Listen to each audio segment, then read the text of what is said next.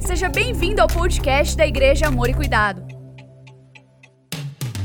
Ouça agora uma mensagem que vai transformar a sua vida.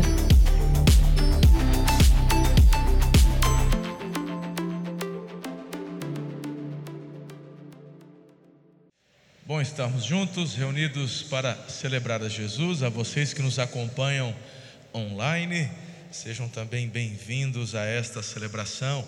Hoje pela manhã chegamos aqui, estava sem energia.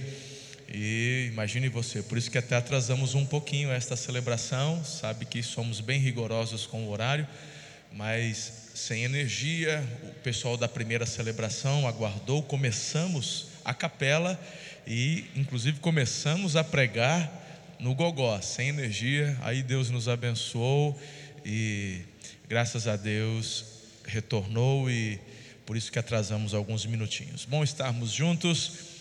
A você que dispôs seu coração a vir cultuar a Deus. Isso é tão importante. Porque, queridos, nós não vamos à igreja como quem vai ao cinema, não é? Vir à igreja não é um lazer, tipo, ah, hoje eu vou, ah, hoje eu não estou afim. Cultuar é dar a Deus o que é digno, o que é de direito. Ele é o Criador e merece dos meus e dos teus lábios a nossa adoração. Por isso que logo de manhã também, quando sem energia, sem nada e sem ar condicionado, porque agora o calorzinho já está, né?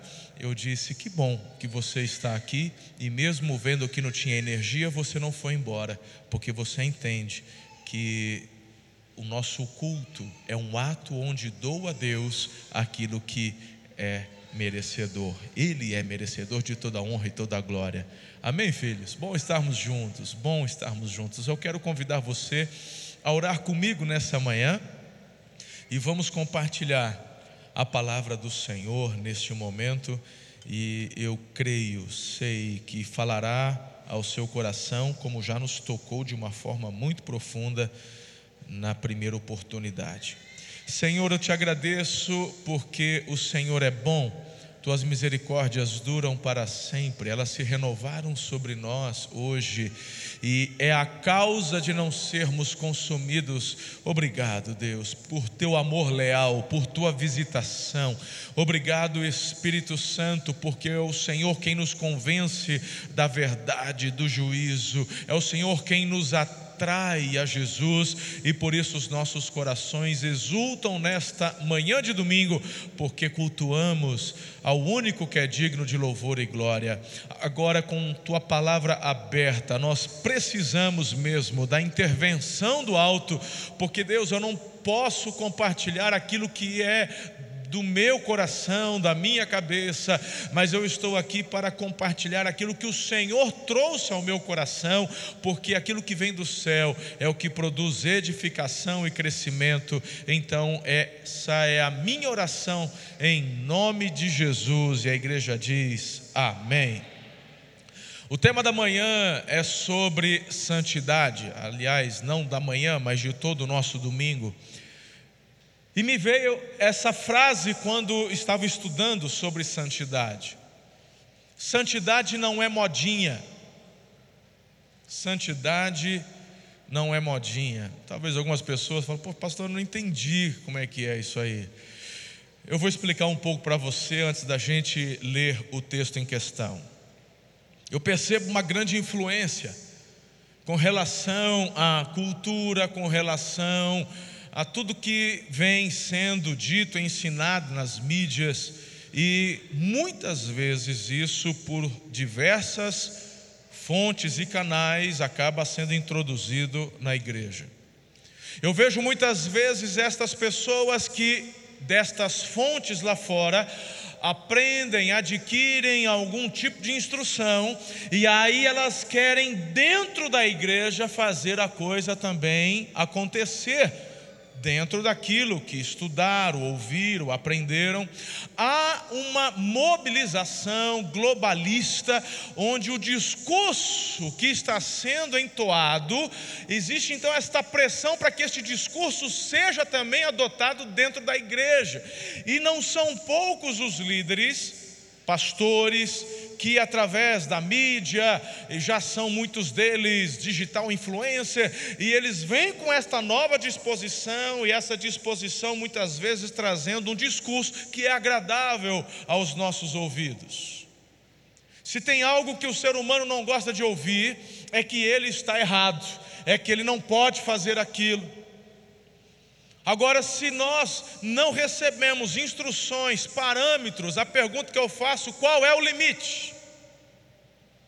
Se essa história de que eu em Cristo eu faço o que eu quiser e ninguém tem nada a ver com a minha vida, então, meus irmãos, a gente precisa criar um ministério do recorte e esse ministério precisa ser então formado por estas pessoas que vão pegar uma grande tesoura e começar a cortar não apenas versículos, mas páginas inteiras da palavra de Deus e jogar no lixo.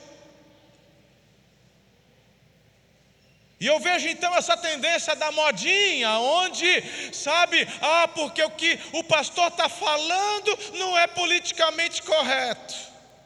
Ah, porque isso? Ah, porque não concordo? Mas desde quando, meu irmão, você é chamado para concordar no sentido de emitir a sua opinião com relação aos decretos de Deus?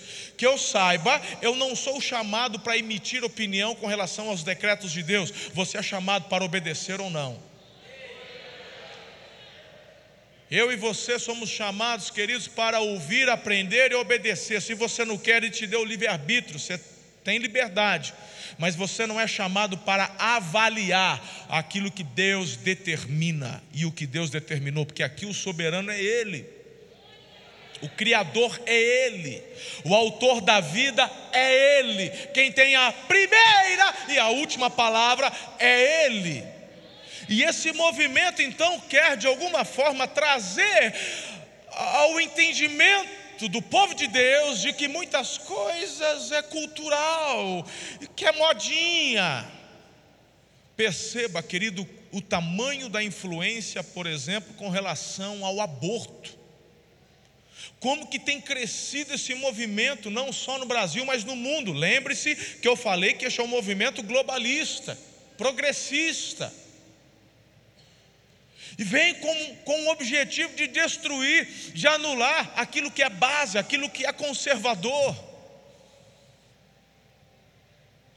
E a todo custo querem impor isso. E começa, ah, porque o nenê, ah, o exame deu que ele vai ter um problema, então aborta como alguém que está fazendo uma linguiça, ah, eu não gostei do formato, joga fora, vamos começar de novo. Ah, mas é porque o feto estava doente. Ah, porque houve o horrendo caso do meu Deus, o estupro é condenável, é horroroso, mas a gente combate algo horroroso com uma outra atrocidade. E aí a gente começa a perceber que eles vão conseguindo colocar dentro de nós o pensamento de que, ah, em alguns casos é aceitável. E até vai chegar ao ponto, como na França hoje, o debate é esse: estão querendo aprovar o aborto com nove meses. Começa pequeno e vai crescendo. E daqui a pouco, irmão, imagine, acabamos de apresentar bebês aqui. Você acredita uma insanidade onde um país está aí, sabe? A, a discussão está em voga, meu irmão, com nove meses. Qual que é o limite para a maldade do ser humano, irmão? Não tem limite. Você e eu precisamos do Senhor dizendo: isso convém, isso não convém. Fala a verdade, querido. O homem entregue a si mesmo, já disse o Senhor por Sua palavra, com, com, quando diz respeito à criança. A criança entregue a si mesmo e vergonha pai e mãe, pois eu deixa, pois, pois me permite, me, permita-me fazer uma paráfrase aqui, uma aplicação. O homem entregue a si mesmo, ele está condenado a uma perdição. Isso é terrível. Eu e você precisamos de limites. Por quê? Porque eu não sou autossuficiente em mim mesmo, eu preciso, querido, de uma, dire, uma diretriz que vem do trono de Deus. A minha carne, o meu eu desejam coisas que me arrepiam o cabelo. Eu não vim aqui pagar para você de perfeitão, não. Eu vim aqui para dizer que eu estou junto no mesmo barco que vocês e lutando pelas mesmas questões. Não, essa mensagem de hoje não é o dia onde o chicote vai estralar, de jeito nenhum, irmão. Porque ninguém deixa de pecar por medo. Ninguém. Você só consegue ter vitória sobre o pecado se você for convencido pelo amor. O amor é a chave. E eu quero conversar com vocês nessa manhã e deixá-los convictos de que a base da santidade não é uma imposição divina, a base da santidade é o amor. E eu vou mostrar isso para vocês. Vamos começar falando sobre isso, lendo Levítico capítulo 10, verso 3, e depois o texto base que encontra-se na carta de Paulo aos Colossenses, capítulo 3, os 11 primeiros versículos, eu chamo a sua atenção. Você está comigo aqui hoje? Poxa vida, eu pedi café, me trouxeram um negócio vazio. Ô, fia. Ô, backstage. Vem cá, filha. Faz um favor para nós aqui. Ó. Eu falei, busca café, ela achou que estava cheio, não, é, tem que encher. Eles estão com vergonha, depois ela traz aqui, a gente ora na hora da oração. Já, já, orei, né? É, então é bom, pode vir. Ela não, tá, ela não quer vir, né? Deixa eu ir lá, ela está com vergonha, peraí. Eu preciso de café, gente, senão hoje, hoje foi tenso, sem energia tal. Aqui, ó, pronto. Pede um café, assim, obrigado. Tá, daqui a pouco ela traz. Vamos então à palavra, Levítico, primeiramente, o texto está aí já no multimídia para você acompanhar diz assim: Foi isso que o Senhor declarou quando disse: Aqueles que se aproximam de mim devem honrar minha santidade. E diante de todo o povo demonstro a minha glória. Agora, Colossenses, portanto, já que vocês ressuscitaram com Cristo, procurem as coisas que são do alto, onde Cristo está sentado à direita de Deus. Mantenham o pensamento nas coisas do alto e não nas coisas terrenas, pois vocês morreram. E agora sua vida está escondida com Cristo em Deus. Quando Cristo, que é a sua vida, for manifestado, então vocês também serão manifestados com Ele em glória. Assim façam morrer tudo que pertence à natureza terrena de vocês. Tipo o quê? Imoralidade sexual, impureza, paixão, desejos maus e a ganância, que é idolatria. É por causa destas coisas que vem a ira de Deus sobre os que vivem na desobediência os quais vocês praticaram no passado, quando costumavam viver nelas, mas agora abandonem todas estas coisas: ira, indignação, maldade, maledicência e linguagem indecente no falar não mintam uns aos outros, visto que vocês já se despiram do velho homem com suas práticas e se revestiram do novo, o qual está sendo renovado em conhecimento à imagem do seu Criador. Nessa nova vida já não há diferença entre grego, judeu, circunciso, incircunciso, bárbaro, cita, escravo e livre, mas Cristo é tudo e está em todos. Você conhece bem o significado da palavra santo, que significa separado, estar separado. Lembre-se quando Josué, lá no capítulo 24, verso 19, conversando com o povo, ele disse: Não podereis servir ao Senhor, porquanto é Deus santo, Deus zeloso. Ele não perdoará a vossa transgressão, nem vossos pecados, se deixardes o Senhor e servirdes a deuses estranhos, então se voltará e vos fará mal e vos consumirá depois de vos ter feito bem. Deus nos criou e deu a nós o livre-arbítrio, que é o direito de escolha, de decidirmos. E é por isso que Ele nos convida a uma vida de santidade. É como Pedro nos diz no verso 15 da sua primeira carta, no capítulo 1 como é santo aquele que nos chamou, sejam santos vocês também em tudo que fizerem. Está escrito: sejam santos, porque eu sou. Agora, deixa eu abordar algumas questões importantes. Impossível viver uma santidade sem a ação do Espírito Santo. Eu nasci na igreja, Eu nasci numa igreja fundamentalista, tradicional, e por muitos anos assim fui. Fiz um. Uma, eu tive uma formação fundamentalista. Conhecia a palavra, estudava a palavra. E sabe o que eu percebi? Eu percebi que eu sempre me via caindo nos mesmos erros. Há um temor, há uma compreensão de quem é Deus, há um amor pelo Senhor. Mas, querido, se você não entender que a santificação é uma obra do Espírito Santo e que você precisa se submeter a Ele, você não vai conseguir obter vitória. Porque a nossa carne, como vamos ver daqui a pouco, ela já tem uma predisposição por conta do pecado a desejar o que é errado. E você precisa estar mergulhado no óleo, você precisa ser cheio, pleno do Espírito, para que através da unção do Espírito faça as escolhas certas, onde você vai subjugar a carne. Queridos, nesta vida é tão difícil, mas você não pode desistir, e a base está no amor, e eu vou te falar o porquê. Num primeiro momento, as pessoas acabam compreendendo a vida cristã como sendo algo, sabe, de imposição, algo ruim. Eu vou para a igreja nada. Se eu for para a igreja, eu tenho que parar de fazer um monte de coisa que eu gosto. Se eu for para a igreja, todo mundo vai ficar me julgando. Se eu for para a igreja, aí eu não sei o quê, e aí vai tendo uma compreensão equivocada de que igreja, sabe, é reconhecida ou ela tem uma base no que é proibido, e na verdade, meu irmão, você e eu não podemos ser reconhecidos por aquilo que proibimos, mas precisamos ser reconhecidos por quem celebramos e celebramos a Jesus. Essa é uma máxima que precisa estar muito bem enraigada no seu e no meu coração.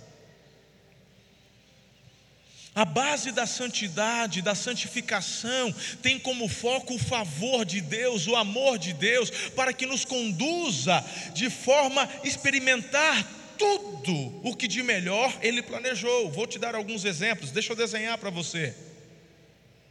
Disse agora há pouco aqui, na primeira celebração, talvez a pessoa fale assim: ai, porque eu não vou para a igreja, ou eu até frequento o culto, pastor, mas olha, eu ainda não me batizei, porque assim, ó, eu não consigo ficar sem minha cervejinha, não fico sem. Aí, meu irmão, eu digo, mas quem disse que tomar um copo de cerveja é pecado? Aí essa é aquela hora, um monte de gente, né? Aí, ó, um monte de gente já regala o olho, endireita no banco, que pastor é esse? Eu sabia que estava errado quando era para vir para cá. Falaram mesmo que essa igreja é a igreja da modinha, que esse pastor não sei o que, já, né? já, já começou, tua cabeça já começou a dar um monte de, de cambalhota aí, né? é ou não é? É, é, é o ser humano na sua, no seu pré-julgamento. Então, pera lá, não terminei. Eu nunca escondi isso, eu sempre falei aqui abertamente. Eu tomei a decisão, tem um tipo de liderança onde vai tentar manter você na rede através do medo. Ah, se você fizer o inferno, o demônio, porque tem meia dúzia de demônio em cada copo de cerveja e cada talagada que você dá é uma pombagira que você engole, e aí o camarada vai impondo medo, o camarada não bebe porque tem medo. É ou não é? Mas também quando você for engravidar, falaram assim: olha, o parto dói. Duvido que alguém falou para você, ah, é fácil, eu espirrei e nasceu. Não, nem vi. Não, doeu ou não doeu? Dói. Ah, mas hoje tem a cesariana. É, meu irmão, mas vai ter que cortar músculo, vai ter que tomar anestesia, vai ter que ter recuperação. Então, quando você for engravidar, o maridão estava todo formoso. Bora lá, vamos junto, uhul, vamos engravidar. E você está assim, é, vamos. Ai. Você teve medo. Você sabe que vai doer, que vai ter um monte de coisa. É ou não é? Mas o medo te impediu de engravidar? Medo não impede ninguém de fazer aquilo que ele está decidido a fazer. E depois que nasceu, e a mulher que teve parto normal, não teve, meu irmão, é, é pele dural, teve nada, doeu, e ela pegava na mão do marido, xingava o marido, a culpa é tua! E quando nasce, ela já, ai que lindinho. Depois de seis meses, bora outro. Então tem um tipo de liderança que através do medo quer impor alguma coisa, e esse não é o estilo de liderança que eu adotei, porque eu não acredito nesse estilo. Eu acho que isso é uma farsa. Eu tenho que ser aberto, sincero. Nunca disse aqui que beber um copo de cerveja, um copo de vinho é pecado, porque a Bíblia não fala que é pecado beber um copo de cerveja, um copo de vinho. O pecado é o embriagar-se, porque a questão está no controle. Deus te deu o livre-arbítrio e disse: esteja no controle, você vai tomar suas decisões. Quando você franquia para qualquer tipo de coisa, você está errando o alvo. Você não pode franquear seu direito de escolha para ninguém porque é porque Deus te deu isso. Por isso que socialismo, comunismo, meu irmão, isso é um inferno. Isso é um inferno, onde querem subjugar as pessoas. Onde, sabe, muitas vezes um discurso errôneo do amor, da aceitação, na verdade querem instaurar um caos para que haja sempre os resgatadores, os que têm o poder. E aí, meus irmãos, é muito mais fácil impor quando o caos tomou conta. Estes mesmos globalistas que são pró-aborto, são pró tudo, pró-pedofilia, pró tudo não sei o quê, ah, é, é, homem com homem, mulher com mulher, homem com árvore, cachorro com homem, o que quiser fazer faz, está tudo liberado. Estes mesmos apoiam também, meus irmãos, o islamismo, que o, o islamismo é maravilhoso, só que ninguém fala que lá no Islã a pena de morte, pro, a, a pena para o homossexualismo é a morte, ninguém fala isso, porque na verdade no primeiro momento momento que eles querem atrair a atenção de todo mundo, colocar no mesmo bojo, ganhar força, para que através desse discurso suas ideias sejam impostas. E depois, quando o caos tomar conta, que vai tomar conta, dá uma olhadinha no que está acontecendo na Argentina, tá? Dá uma olhadinha lá na Argentina o que está acontecendo. Tá bom? Mas vamos deixar isso para um outro dia, que eu nem tenho tempo para discorrer sobre tudo. Porque Venezuela já está o caos. Venezuela, só a graça. A Argentina, cada dia caminha, meu irmão, e, e é um país, hermano, bonito, rico, tem tudo para ser pujante. Olha o que poucos meses de um governo socialista que está rasgado, olha o que está acontecendo. Vai vendo. Já tem demanda de empresários vindo para o Brasil da Argentina. Tá certo? Esperem as cenas dos próximos capítulos, mas vamos deixar isso para depois. Essa turma aí, ela quer impor o caos para depois, através do comando, tipo, então a gente vai ter que tirar de vocês o direito de decisão e escolha para poder trazer a ordem. Você está entendendo, meu irmão, onde está a base de tudo isso? E Deus está dizendo: a santidade é uma proteção para vocês, é uma blindagem para que vocês não percam e não deleguem a ninguém o que eu dei a vocês. Então existe do céu um, algo que o Senhor falou: Isso é bom, andem por esse caminho. Aí eu dei um exemplo, vamos lá, ah, mas eu amo encher a cara de cachaça. Então você toma um litro de pinga, você cheira 200 gramas de cocaína, você está muito doido e você está feliz porque você fez o que quis. Aí você pega uma pessoa que está sã, ela está no seu controle. E aí estas duas pessoas irão Participar de um churrasco em família. Pergunta que eu faço: quais, qual dos dois absorverá ao máximo todas as emoções propostas num churrasco de família? O que encheu o caneco? Ah, pelo amor de Deus, ou ele vira um ignorante que quer brigar com todo mundo, ou vira um chorão que fica lá, depressivo, resmungando num canto, ou ele vai dormir. O da bebida, o da cocaína, então, sabe-se lá.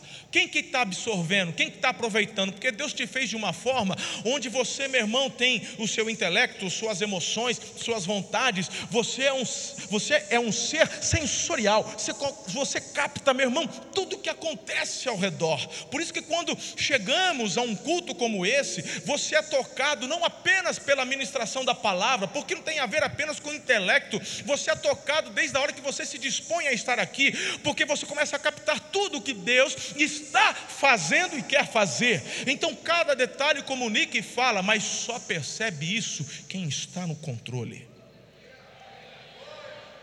Quando você delega isso a alguém, você começa a perder.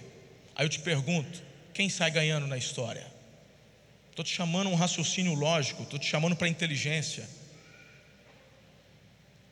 É, então, beber copo de cerveja não é pecado. Vamos botar um ponto final nesse negócio? Deixa eu abordar. Às vezes tem gente que não me conhece ainda, não ouviu falar. Eu e minha equipe somos abstêmios, nós não bebemos, é zero. Não bebemos nada de álcool, porque é pecado? Já disse que não. Nós tomamos essa decisão por amor, porque a falta do controle é que é pecado. Então eu tenho controle para tomar um copo de cerveja, um copo de vinho e tudo bem, mas o adolescente que me vê tomando não tem o autocontrole. O teu filho na tua casa que te vê todo dia tomando aquela cervejinha na hora do almoço, você está de boa, mas vai chegar um dia que ele não vai estar ao seu lado, e quando ele estiver com a moçada, num churrasco, ele vai na cabeça dele, ah, meu pai toma, tem problema não, então eu vou tomar também. Ele vai perder o controle, porque ainda é imaturo, e meu irmão, de repente, por conta de uma porcaria dessa, ele pode perder a vida num acidente. E a gente sabe que isso acontece. Então, a minha decisão da minha equipe e a visão que nós passamos é que nós abrimos mão disso por amor. Por amor. Não porque é pecado ou por imposição. Isso me faz bem. Isso é você exercer o autocontrole, que é fruto da obra da santificação, onde nós somos separados para um propósito maior. Qual o propósito que é esse? É de você aproveitar ao máximo a vida que Deus te deu. Meu irmão, é, é, ser a santidade. A santidade não tem a ver com você simplesmente, sabe, abrir mão de tudo para viver algo chato. A vida não é um mosteiro, a vida não é uma reclusão. Jesus falou: Pai, o mundo é mal, mas não estou pedindo para tirar eles do mundo, estou pedindo só para livrá-los do mal, porque a nossa missão é estarmos inseridos neste mundo e sermos aluzeiros, aqueles que estão levando a luz de Jesus para todos os cantos, diga amém. Até aqui está fazendo sentido para você? Sim? Ótimo. Pastor, então por que é tão difícil a santidade? Eu te dou aqui alguns argumentos. O primeiro deles é porque a nossa carne é contrária a Ele. Lá em Gálatas 5,17 diz: Pois a carne deseja o que é contrário ao espírito. Sabe, irmãos, eu não estou aqui para te falar que, né, ai, porque você não faz, é porque é fácil. Não é fácil, irmão. Lutar contra a nossa carne não é fácil. Não é. Por isso que é uma obra de santificação, é dia a dia, é uma obra contínua o grande problema está quando você entregou sua vida a Jesus e achou que estava tudo certo no sentido da tua vida na terra. Com relação à tua vida eterna, Ele já te salvou. Você não precisa fazer mais nada porque já está pago. Mas enquanto aqui na terra há uma obra de santificação, onde cada dia, querido, você precisa estar escondido atrás da cruz de Jesus para que Ele viva através de você. É constante, é diário. Precisa acontecer e precisa haver um esforço, mas é algo contrário a nós. Certa vez eu disse para pessoa, para alguém que estava perguntando, e até no primeiro momento ela ficou meio assim, sem entender, e eu falei assim: o pecado é gostoso. Como assim, pastor? O pecado é gostoso. Se, se o pecado não fosse gostoso, não gerasse um prazer momentâneo, era fácil não pecar, irmão. Era fácil. Por que, que as drogas elas vão crescendo? Ah, porque envolve dinheiro e poder. Não, só envolve dinheiro e poder porque, em primeiro lugar, as pessoas querem. Se as pessoas não desejassem as drogas, não teria problema, porque ninguém ia conseguir vender. Mas as pessoas querem porque elas querem, na verdade, fugir. É um ato de fuga, porque no momento em que cheiram, no momento em que exageram na bebida, no momento em que fumam, na verdade elas saem do controle, elas perdem o centro, não tem. Por que, que é proibido beber e dirigir? Por que, que se você estiver sob influência de entorpecentes e for, e for pego dirigindo, você vai ser preso? Porque que, que você, meu irmão, o policial ou quem tem porte de arma, se você for pego sobre efeito de entorpecente e de bebida, você vai perder o porte e vai sofrer ali as consequências judiciais. Por quê? Porque enquanto sob efeito do álcool, dos entorpecentes, você está fora do controle. Você vendeu, compartilhou, deu o seu controle para aquele veneno por um certo tempo. Você perde a razão. Então, querido, dá um certo prazer, porque é uma fuga. A bebida, durante aquelas horas onde o efeito toma conta, você esquece do, da conta para pagar. Você esquece dos problemas familiares, do trabalho, você esquece de tudo. E o mesmo efeito que estas drogas oferecem, todos os vícios oferecem.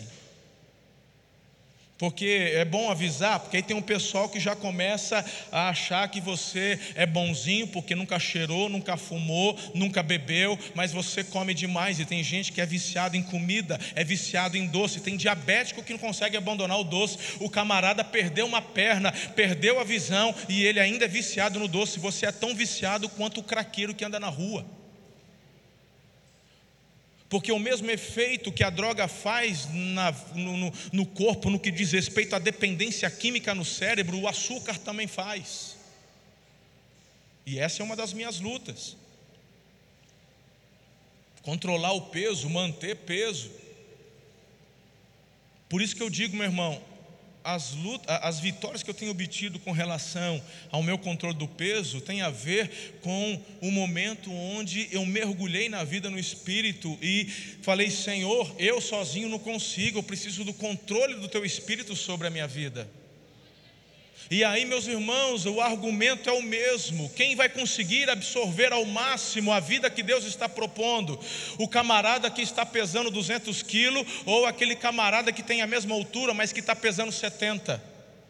Quem aproveita mais a vida? Quem vai ter mais disposição de ir com o filho na pracinha, brincar, andar de bicicleta? Quem é que está errando o alvo? Eu não faço mal para ninguém, de fato.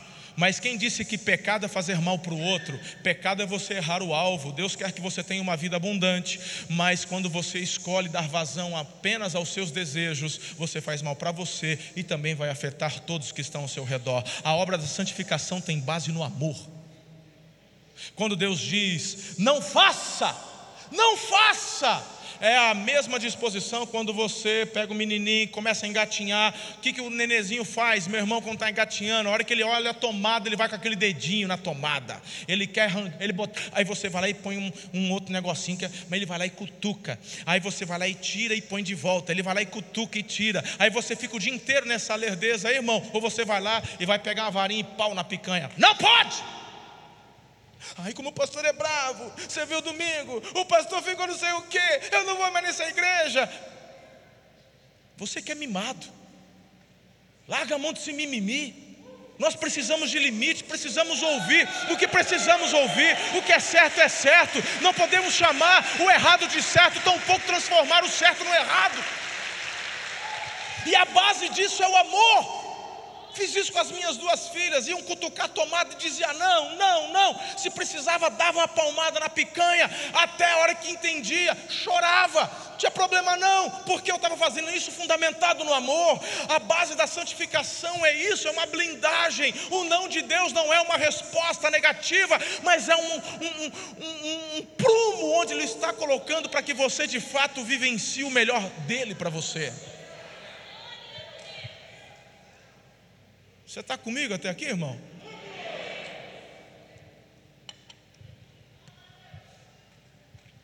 Por que, que é tão difícil? Porque o mundo em que nós vivemos é contrário à santificação. Acabei de falar desse movimento globalista, nem vou me dedicar mais a este ponto, porque o tempo não permite, mas poderia passar o restante da manhã só abordando sobre essa questão. Estamos remando contra a maré, querido. Estamos remando contra a maré. Você não pode fazer nada porque você é homofóbico, não pode fazer nada porque você é fascista, você não pode falar nada porque você é retrógrado, você não pode falar porque você, você. Que negócio é esse, irmão? Então agora eu sou proibido de falar naquilo que creio. Vocês já perceberam como é que o negócio está ficando com relação às mídias? E aí? A gente vai, por que, que eu estou abordando que santidade não é modinha?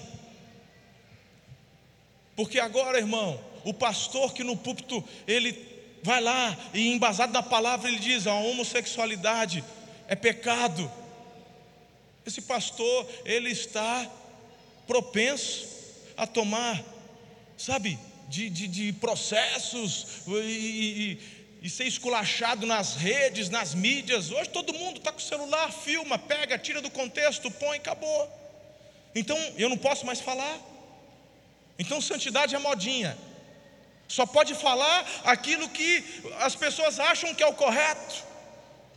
Pois na verdade, querido, nós somos chamados para obedecermos o que o Senhor falou. Nós entendemos, nós não rejeitamos as pessoas, mas nós rejeitamos as práticas erradas, que a palavra de Deus diz que é errado.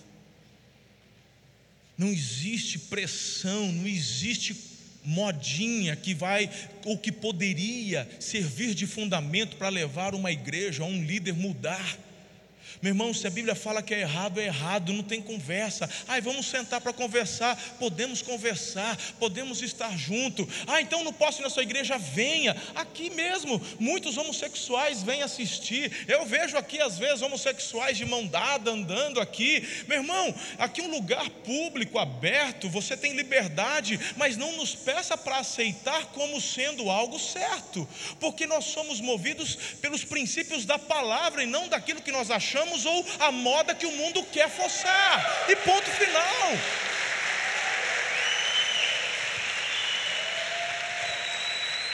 Sabe, se nós entrarmos nessa modinha, meu irmão, a coisa vai degringolar. Ah, porque eu tenho atração por criança, então pode, vai lá. A porta está ah, sendo estão tentando arrombar a porta que está segurando a pedofilia, que já existe, mas eu estou falando por, de termos legais. Tem gente batalhando nos congressos para tentar aprovar lei, para flexibilizar, para que a pedofilia entre como sendo um estilo. Nós não temos nada contra homossexuais, amamos. Tenho pessoas conhecidas que são homossexuais, eu cumprimento, abraço, beijo, não tem problema nenhum. Só não me tente ensinar que é normal. Pode ser normal para você, mas o meu normal é o que a Bíblia fala que é normal. E pronto, e a gente segue junto assim. Poxa, faz sentido ou não? Cada um tem sua área para lutar. Cada um tem. E a santificação é quando nós buscamos no Espírito de Deus o fortalecimento para dizer não. Você vai falar para mim quantos aqui foram libertos do não é para levantar a mão não, mas quantos foram libertos do alcoolismo? Quantos foram libertos da, do, do vício das drogas?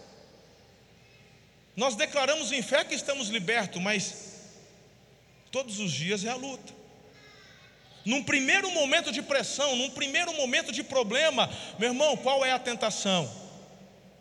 Ir para o álcool, ir para a droga, porque há fuga para trazer alívio por conta daquele problema, mas Deus está nos blindando através da santidade, para que você mantenha o controle e tome as decisões certas. Por que é tão difícil? Porque o nosso inimigo é contrário à santificação. Por que é tão difícil, irmão? Eu sei que é, mas você é mais que vencedor. Eu quero então concluir a nossa mensagem trazendo, na verdade, o foco e o cerne da nossa meditação porque eu não vim falar e abordar sobre a dificuldade, porque você e eu sabemos que é difícil, mas eu quero trazer para você cinco passos para que você viva a santidade nos dias de hoje, que você afaste do seu coração esse pensamento de que santidade é modinha, é coisa do passado, hoje não é mais assim. Não, é santidade dada por Deus, é blindagem para a minha vida, para o meu casamento, eu vou viver. O que, que eu faço, pastor? O texto de Colossenses nos dá as orientações. Em primeiro lugar, priorize o reino de Deus na sua vida. Você tem que priorizar. Ali está dizendo no versículo 2: mantenham o pensamento nas coisas do alto. Como é que eu vou vencer a luta contra a minha carne? Não é não é focando nas coisas da terra. Quando eu falo coisas da terra, estou falando do sistema, estou falando de tudo aquilo que ele já colocou na lista das coisas ruins. Ele está dizendo: mantenha teu pensamento no alto. Não é para você ficar uma pessoa alienada, tipo, uau, eu sou do céu.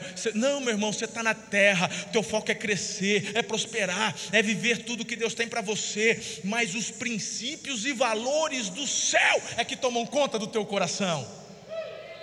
Esse é o sentido.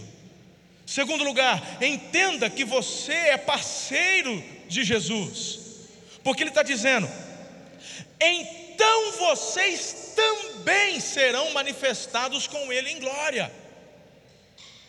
Você é chamado para ser parceiro com Jesus, vivenciar as coisas do céu aqui na terra, repito, padrões do céu, os pensamentos do céu. Você e Jesus sendo um, Gálatas 2:20, já não vivo eu, Cristo. Terceiro lugar, matando as tentações da carne. Olha o versículo 5 como é direto. Olha isso aí. Façam morrer. Façam morrer. Meu irmão, isso tem a ver com escolha, com decisão.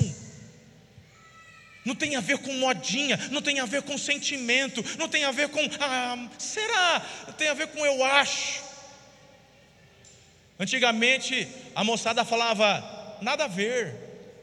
Hoje eu já ouvi, já, já me atualizaram, disse que não é mais isso. Hoje ele fala assim, estou suave. E tem uns mais loucos que falam, estou suave na nave. Estou suave, irmão? Estou suave? Você está suave, mas você não está livre das consequências. Santidade te protege, santidade te blinda. Vamos falar sobre família? Vamos falar sobre casamento? Muitas pessoas dizem: o amor acabou, pastor. O amor acabou, não, não dá.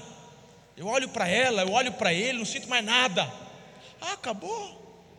Acabou o escambau. Na verdade, foi você que deixou de cuidar, foi você que deixou de regar, porque você não foi blindado pela santidade e permitiu que estas influências de fora tomassem conta do teu coração, te levou para um isolamento, teu coração esfriou, ficou uma pedra de gelo. Na verdade, faltou unção e poder do Espírito Santo.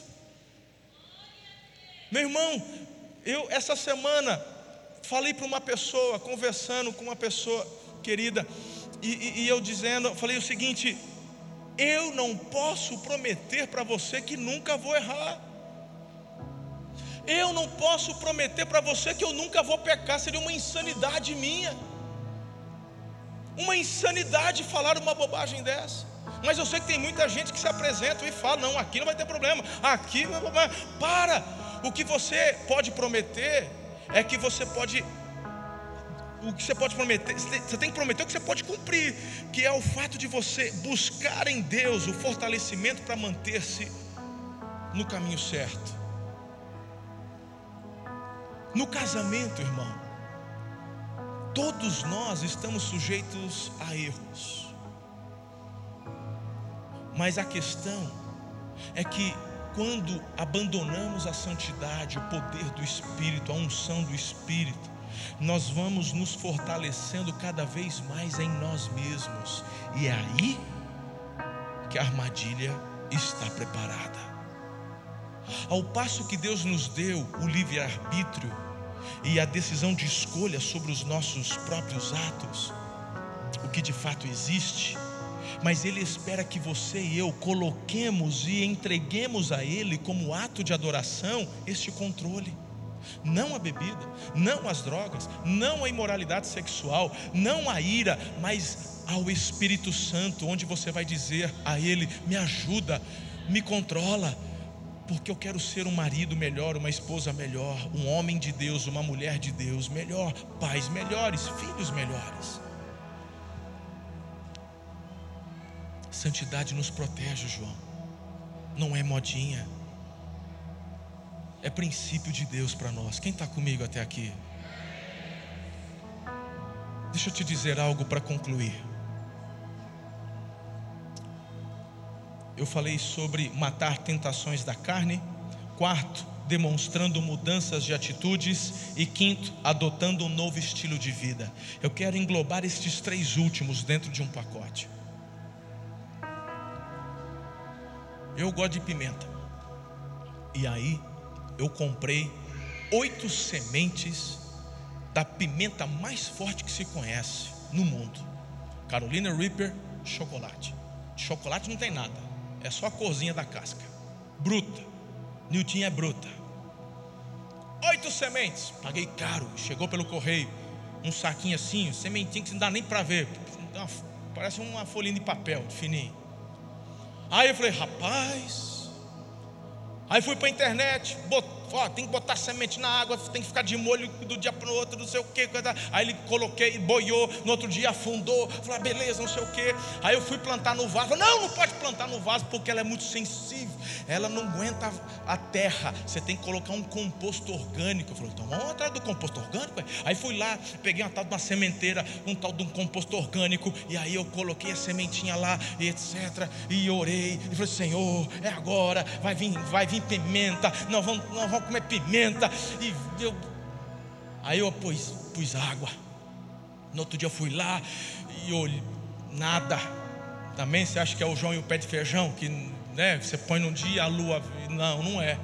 Fui lá, uma semana água, nada, duas semanas nada. Eu falei, esse trem não vai dar certo. Eu paguei caro nessa semente, rapaz. Não tem, você não acha, é caro. Aí eu falei, gente, que coisa. E aí eu não, não, não põe água da torneira, por causa do cloro, água filtrada, que é para poder, entendeu? É para cuidar. Aí apareceu ali uma folhinha verde. Eu falei, isso é tiririca? O que, que é isso aqui? Era, era a sementinha, já querendo. Meu irmão, aí depois de dois, três dias, outra. Quatro. Quatro germinaram. Outras quatro, até hoje, está lá. Aí quando as quatro gêmeas falam, agora vai, oh, que bênção, em todo dia, água lá, sempre ali, por volta da hora do almoço, eu vou e ponho água, aí eu ponho no sol, aí eu tiro do sol, deixo no coberto e, e tal. E meu irmão começou a crescer as quatro, que coisa maravilhosa, aleluia, e bonito, eu vou comer pimenta, eu vou comer pimenta. Um dia no café da manhã, eu olho para elas de longe, estão lá as folhinhas verdes. Falei, é isso aí. Na hora do almoço eu ponho água. Quando foi na hora do almoço, eu olhei para fora, não tinha nada. Falei, que desgraceira, cadê? Eu falei, o sabiá veio comer meu, tinha nem fruto, só folha. Corri lá, meu irmão, o coração começou já, sabe? Falei, gente, já, já tem meses que eu estou nesse negócio aí.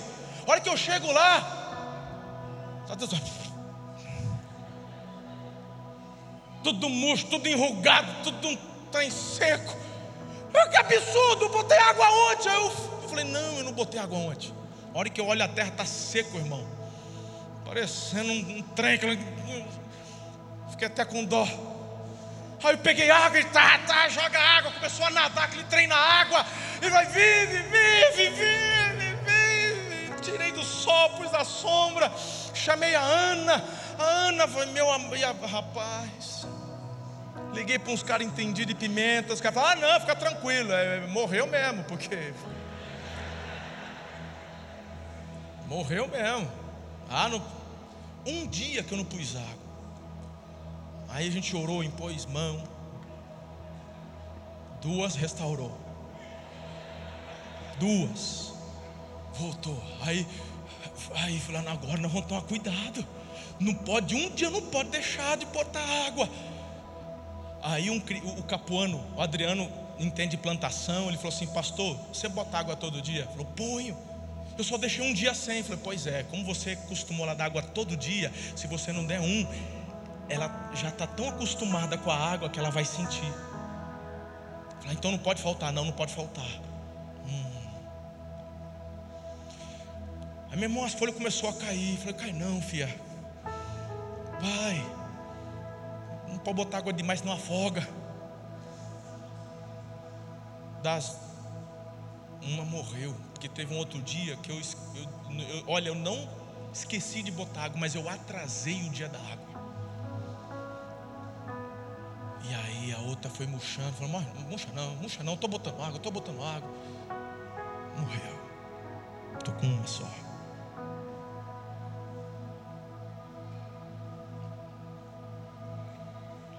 Deixa eu te dizer uma coisa. No que diz respeito ao seu casamento, à sua família, a obra da santificação te levará a dedicar a atenção que o teu casamento precisa. Sabe por que, que a minha pimenta morreu? Porque eu não fiquei focado na plantação. É um hobby. Eu plantei, mas eu tenho uma igreja, eu tenho uma família, eu tenho mil coisas para pensar e fazer. Por que, que o teu casamento está acabando ou porque acabou? Porque você cuidou do teu casamento igual eu cuidei da minha pimenta. Ah, eu gosto. Eu não vejo a hora de ver os frutos. Mas você não se dedicou o suficiente para ver esses frutos. Tem que regar todo dia. Tem que dar atenção todo momento. O que depende da pimenta para sobreviver, ele não tira o olho. Ele tem um sistema de irrigação onde no tempo certo, na hora certa, vai ter água. Ele tem um lugar onde ele vai ficar protegido da incidência forte do sol. Tudo porque ele está comprometido com aquilo. Se o teu casamento não deu certo, não coloca a culpa no cônjuge. Comece por reconhecer que você não buscou a santidade, porque a santidade iria te blindar com relação a isso.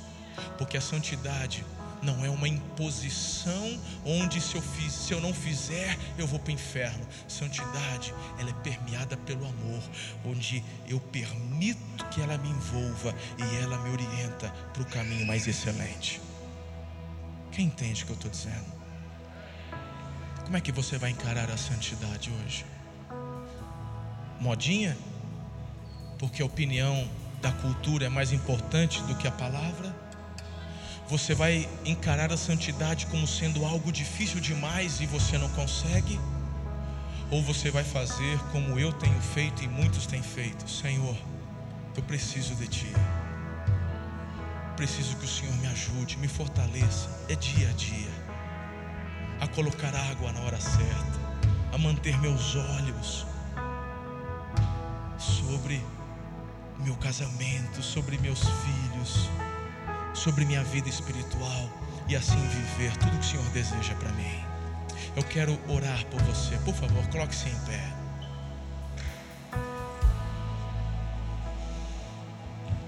Não é forte, João? Como eu disse no início, essa mensagem não vem como um dedo apontando. Essa mensagem vem de uma forma inspirativa, onde Deus, na verdade, Ele está com os braços abertos, nos convidando à santidade. É um presente, é uma oportunidade. Deus não está com um raio na mão esperando você errar para rachar tua cabeça. Deus está com os braços abertos para te dizer: Eu te ajudo, eu te fortaleço. O diabo é quem vem trazer acusação, falando que não tem mais jeito, que você não vai conseguir, que é difícil demais, o problema já está enraizado. Não, não, não, não. O Senhor é como um pai é o pai do pródigo. Ele, na verdade, já vem correndo ao seu encontro para te tomar nos braços e dizer: Você é meu filho, eu te ajudo. É um dia de cada vez. Seu casamento vai melhorar, sua paternidade, sua filiação. Eu tenho algo lindo para você, vai acontecer. Em nome de Jesus, eu repreendo a acusação no teu coração agora e que o Espírito de Deus se apodere e que o Espírito de Deus te traga, na verdade, o conhecimento do amor do Pai, permeando teu coração de forma a levá-lo à mesma disposição daquele pródigo que se rende e diz: Pai, eu vou fazer tudo. Eu vou fazer tudo porque eu escolho o melhor caminho.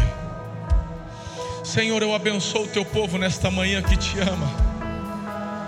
Pai, em nome de Jesus, mostra para cada um deles, a começar no meu coração, os caminhos errados que escolhemos e que trilhamos, e nos faça entender e nos dê os apontamentos e as condições de rejeitarmos esses caminhos errados.